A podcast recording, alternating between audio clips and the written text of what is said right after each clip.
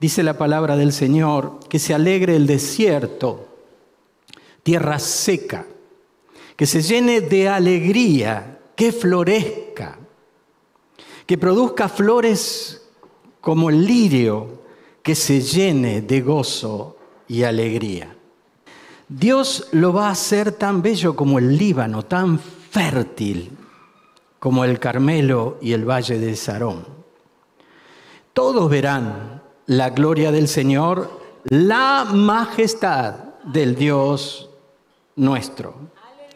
Fortalezcan a los débiles, den valor a los cansados, digan a los tímidos, ánimo, no tengan miedo, aquí está su Dios para salvarlos. Bueno, dice la palabra que Él tomará cuenta de los enemigos y ellos recibirán lo que merecen. Pero en el verso 10 dice, los que el Señor ha redimido entrarán a su presencia, entrarán en Sión con cantos de alegría y siempre vivirán alegres. Hallarán felicidad y dicha y desaparecerán el llanto y el dolor. Me hace acordar aquel texto de Apocalipsis que dice que allá no habrá más llanto ni dolor y que Dios ya ha enjugado toda lágrima de nuestros ojos. Este texto de Isaías es muy significativo, es como la esperanza de volver al templo. Eh, los israelitas estuvieron siempre dispersos por un motivo o por otro.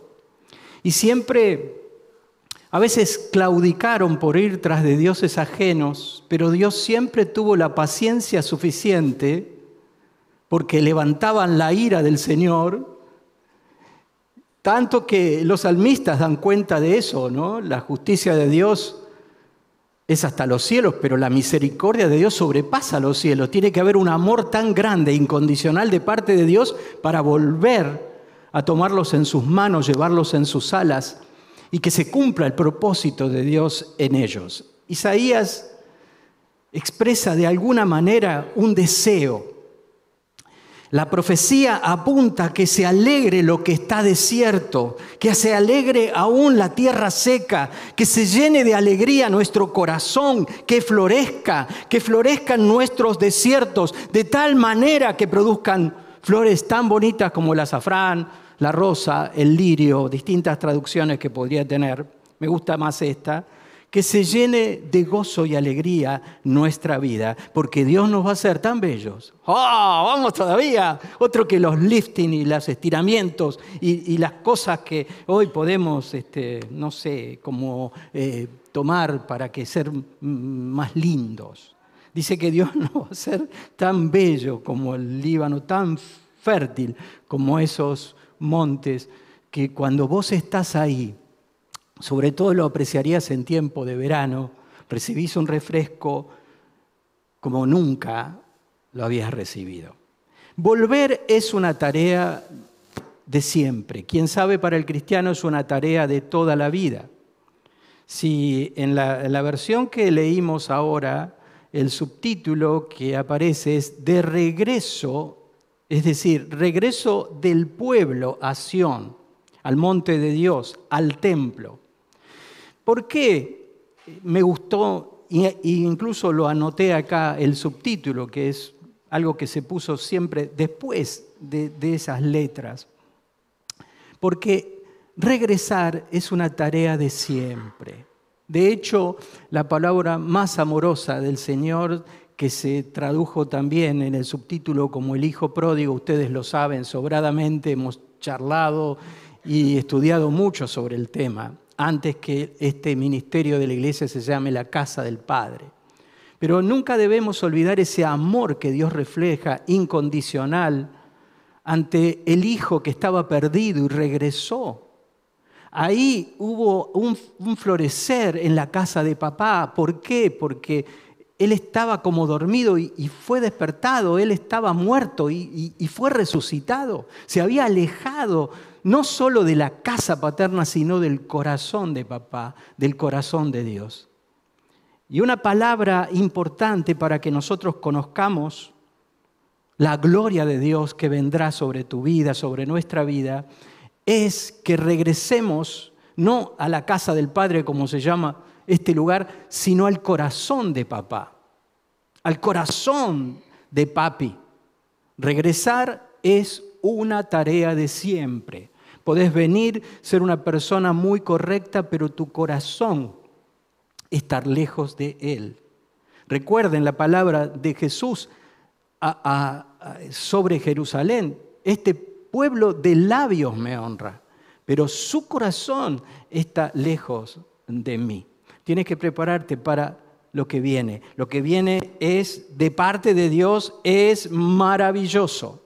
Pero tienes que saber que no, son las apariencias, sino que hay algo que se juega en tu intimidad. Vos sabés si estás bien, si estás lejos, si estás cerca de Dios. Más allá de haber asistido esta mañana, porque Dios tenía una palabra para tu vida. Cuando conociste alguna vez el placer de estar en la presencia de Dios, de recibir palabra de Dios, de tener momentos de paz en la presencia del Señor. Te vas a dar cuenta cuando estás, no mucho, un poco lejos, cuando has perdido el rumbo.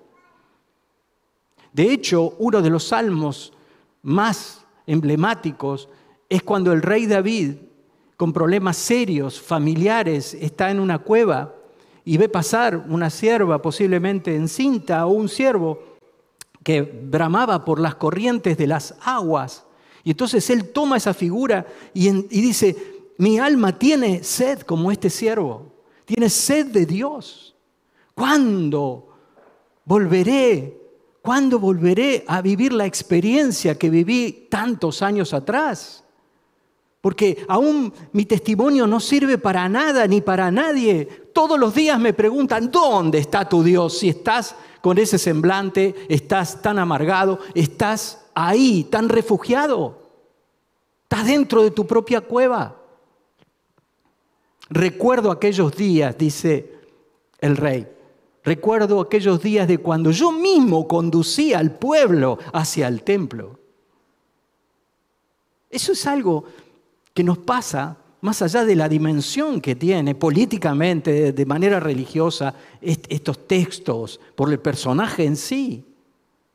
Es lo que nos sucede a nosotros cuando gustamos la presencia de Dios. No hay tiempo que venga bien cuando gustamos que Dios se ha mostrado en nuestra vida. Y Dios se ha mostrado muchas veces, ha estado contigo en muchísimas oportunidades. Lo que pasa que a veces pesa más el momento actual y el momento en que no encuentras ni sientes esa presencia que aún has predicado tantas, pero tantas veces. Pero vas a recibir algo nuevo. Tienes que prepararte para lo que Dios va a dar. A vos y a tus hermanos. Porque tus desiertos se convertirán en algo floreciente. Pero para eso tenemos que prepararnos como iglesia. Somos seres humanos con defectos, algunos más lejos, otros más cerca.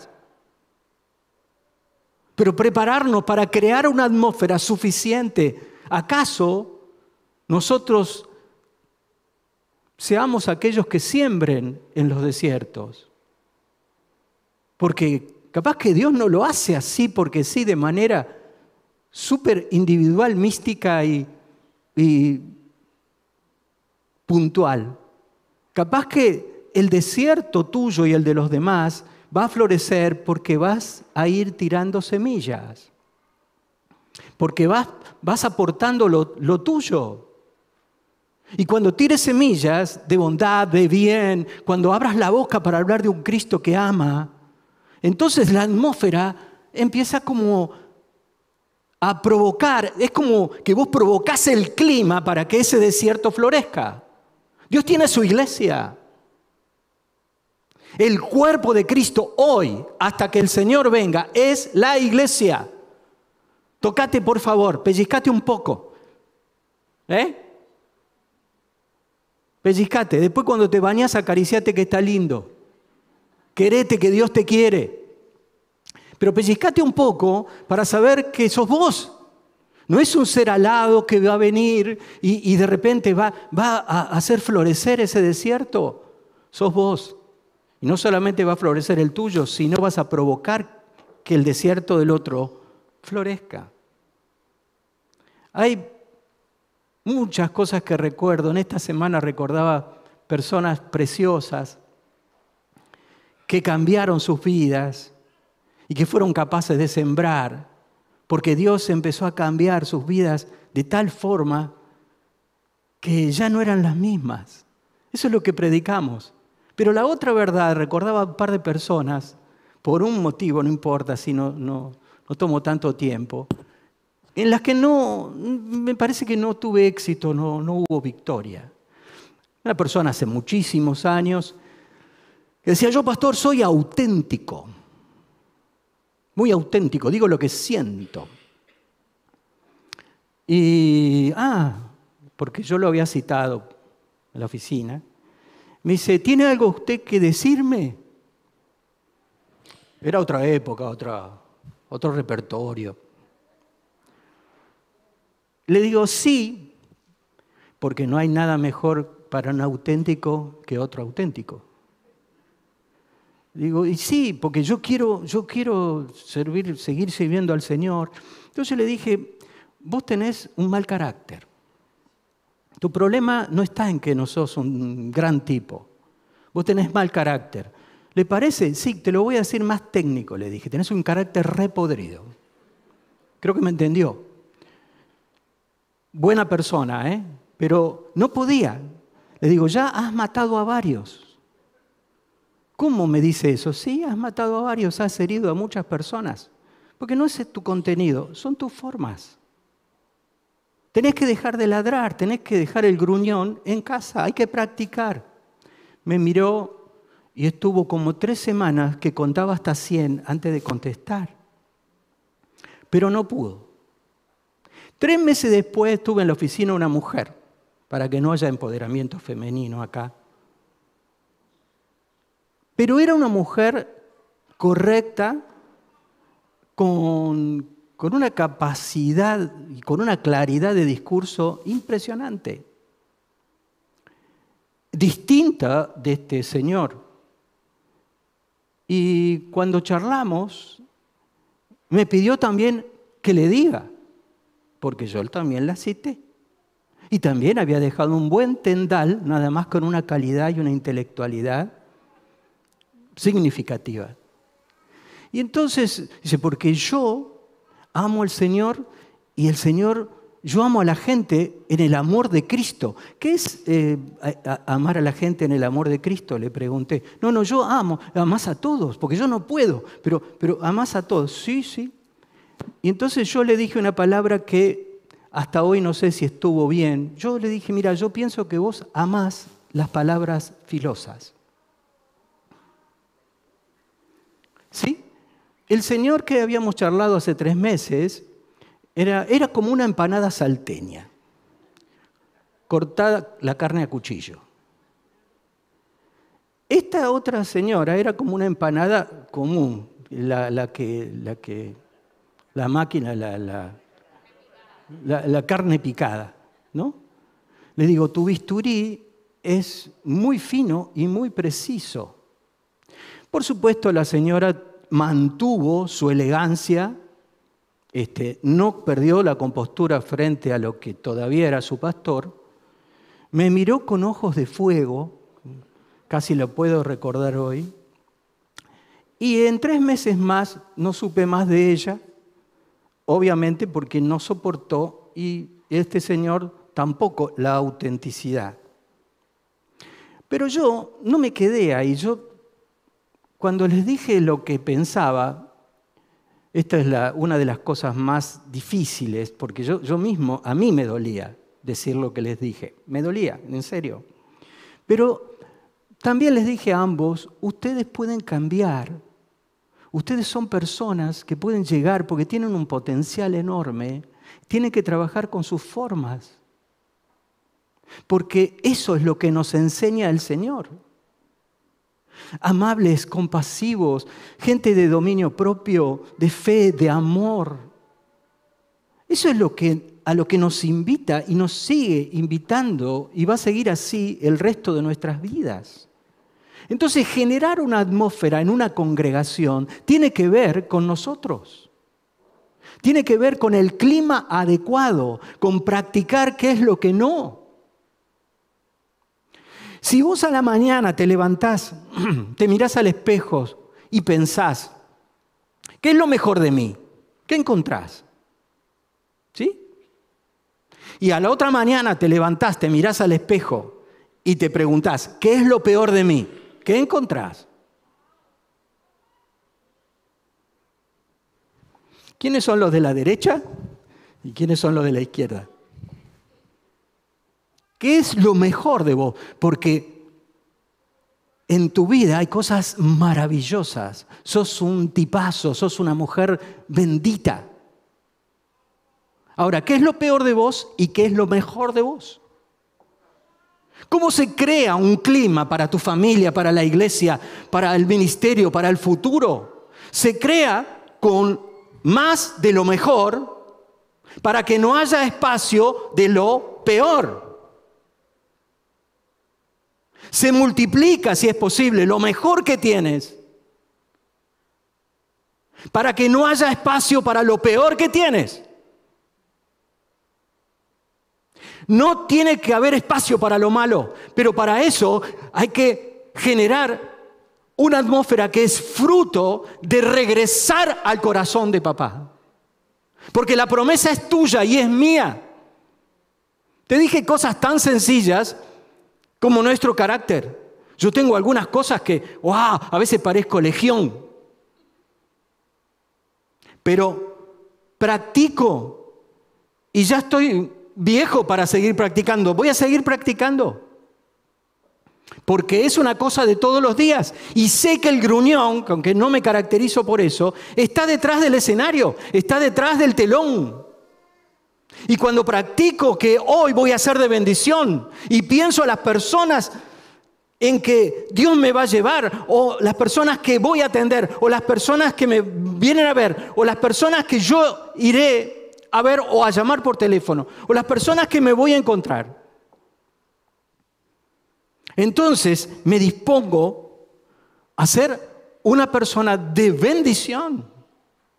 Practico porque es fácil lo que hoy recibís que mañana lo pierdas. Mañana. Mañana cuando te levantes y pienses en las cosas que ocupan tu cabeza. Es una práctica no es una reunión, no es un énfasis, no es un campamento, no es una reunión de avivamiento, es la práctica de todos los días que es la más difícil. Ahora, esa es la atmósfera que debemos preparar para que la gloria de Dios se manifieste como quiera. Porque gloria quiere decir esa sustancia de la presencia de Dios donde vos lo vas a ver obrar. De hecho, de hecho, el pasaje, si se lo leía entero, hoy tal vez nos toque sembrar, sembrar en el corazón general el clima apropiado, más de lo bueno de mí, que no deje espacio para lo malo que hay en mí. ¿Sí? En realidad, la adversidad o el tiempo difícil es lo que nos va a hacer reflexionar, es lo que nos va a confrontar, incluso confrontar nuestra propia fe. Como alguna vez le cité al padre de la psicología moderna, dice, soy un hombre afortunado, nunca en la vida nada me fue fácil. Es como un aforismo, es como una ironía, ¿no? Porque es fácil, leemos un librito de autoayuda y decir, bueno, donde está la dificultad hay grandes oportunidades. Yo también lo digo, más allá de la autoayuda. Pero otra cosa es vivirlo. Cuando estás en medio de la prueba, en medio de la adversidad. Pero cuando pase el tiempo, te vas a sentir afortunado, afortunada, porque a veces la vida no te fue fácil, al contrario, se puso en modo difícil pero tenés que prepararte para lo que vas a recibir, porque entonces los ciegos verán, los sordos oirán, los lisiados saltarán como venados y los mudos gritarán, en el desierto, tierra seca, brotará el agua a torrentes. El desierto será un lago, la tierra seca se llenará de manantiales, donde ahora viven los chacales, crecerán cañas y juncos. ¿Cómo sigue? Habrá allí una calzada que se llamará camino sagrado los que estén purificados, los que no estén purificados no podrán pasar por él, los necios no andarán por él. Bueno, ves que hay mucha palabra allí, no habrá leones ni peligros, ¿no? Esta es la idea de la palabra. A ver, crear una atmósfera, llegar a ver la gloria de Dios, tiene un significado muy grande, muy es más allá de lo que podamos pensar, de lo que puedan ver nuestros ojos. Caminar hacia la gloria de Dios es caminar a lo que Dios tiene para vos. Y yo creo que Dios tiene lo que necesitas.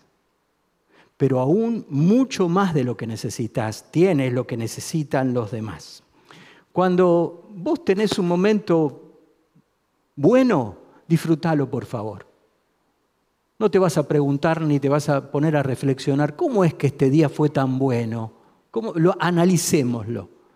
Pero cuando camines por el valle de sombra o de la prueba, es el momento para aprender lo que Dios quiere enseñarte, pero también para recibir lo que Dios hará con vos. Hasta aquí fortalecer a los débiles, dar valor a los cansados y ánimo a quienes necesiten. Es una tarea de esta semana para vos. ¿Eh? En el nombre del Señor, mirate en el espejo de lo mejor que tenés y lo mejor que tenés, ponelo en práctica para aquellos que necesitan ánimo, valor y fortaleza. Como decíamos cuando terminamos el año y empezamos el otro, a veces uno puede dar de lo que no tiene, todo al revés. Ahora, ¿cómo hacerlo? Tenés la garantía de que Dios estará contigo. Porque dice, ¿cómo dice? ahí estará la majestad de Dios, pero aquí está su Dios para salvarlos. Queridos, si Cristo en esa obra de amor murió por cada uno de nosotros, como dice la Escritura, ¿cómo nos dará también lo que necesitamos? Si Cristo murió, es más, resucitó, ha vencido la muerte, ¿cómo nos no nos dará también lo que necesitamos? Cristo está vivo. Su Espíritu Santo vive en nosotros. Nadie te puede apartar del amor que Dios te tiene en Cristo Jesús.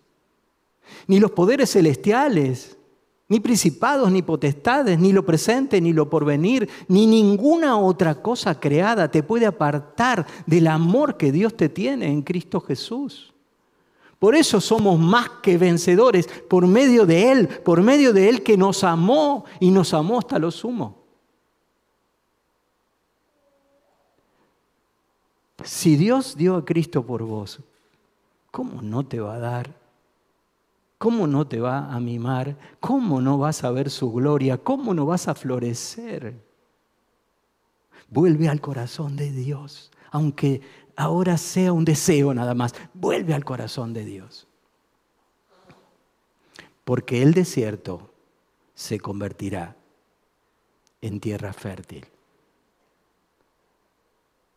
No te desapegues de esta palabra que te dio el Señor hoy para recibir lo que Dios tiene, para que tus desiertos cambien y sobre todo para que entendamos una nueva revelación de su voluntad en este tiempo que va a ser manifestada entre nosotros. Amén. Señor, gracias. yo sé que volver a tu corazón es una tarea de siempre. Gracias. Pero gracias por lo que viene, por la palabra, por lo que tienes, por hacer florecer desiertos. Ayúdanos a crear la atmósfera suficiente para que cumplas tu voluntad en medio de tu pueblo. Ayúdanos a sembrar de lo que nos diste. Ayúdanos a sembrar, Señor, aquel fruto del Espíritu. Ayúdanos a entender. Danos una nueva revelación de tus propósitos. Este año, Señor, es el año en que nosotros veremos la, bondad del Señor. Gracias porque no habrá alguien que mendigue pan entre nosotros. Y gracias porque esto está escrito en tu libro. Porque somos redimidos y veremos tu gloria. Y gracias porque la eternidad también nos pertenece. Señor, gracias porque este será un tiempo que no olvidaremos. Un tiempo de nuestras vidas diferente, un tiempo para que nuestras vidas sigan cambiando al nivel que vos esperás y querés de nosotros. Ay Señor, yo bendigo y no tengo nada para dar. Pero yo bendigo cada uno de mis hermanos. Vos sabés lo que hay en su corazoncito, sabés si están lejos o cerca, sabés en qué momento de vida están. Señor, que esta palabra quede en su vida de una manera que no la suelten para que vean tu gloria y lo que vas a hacer con ellos y en medio de ellos. Gracias, papá. En el nombre de Jesús. Amén, Señor.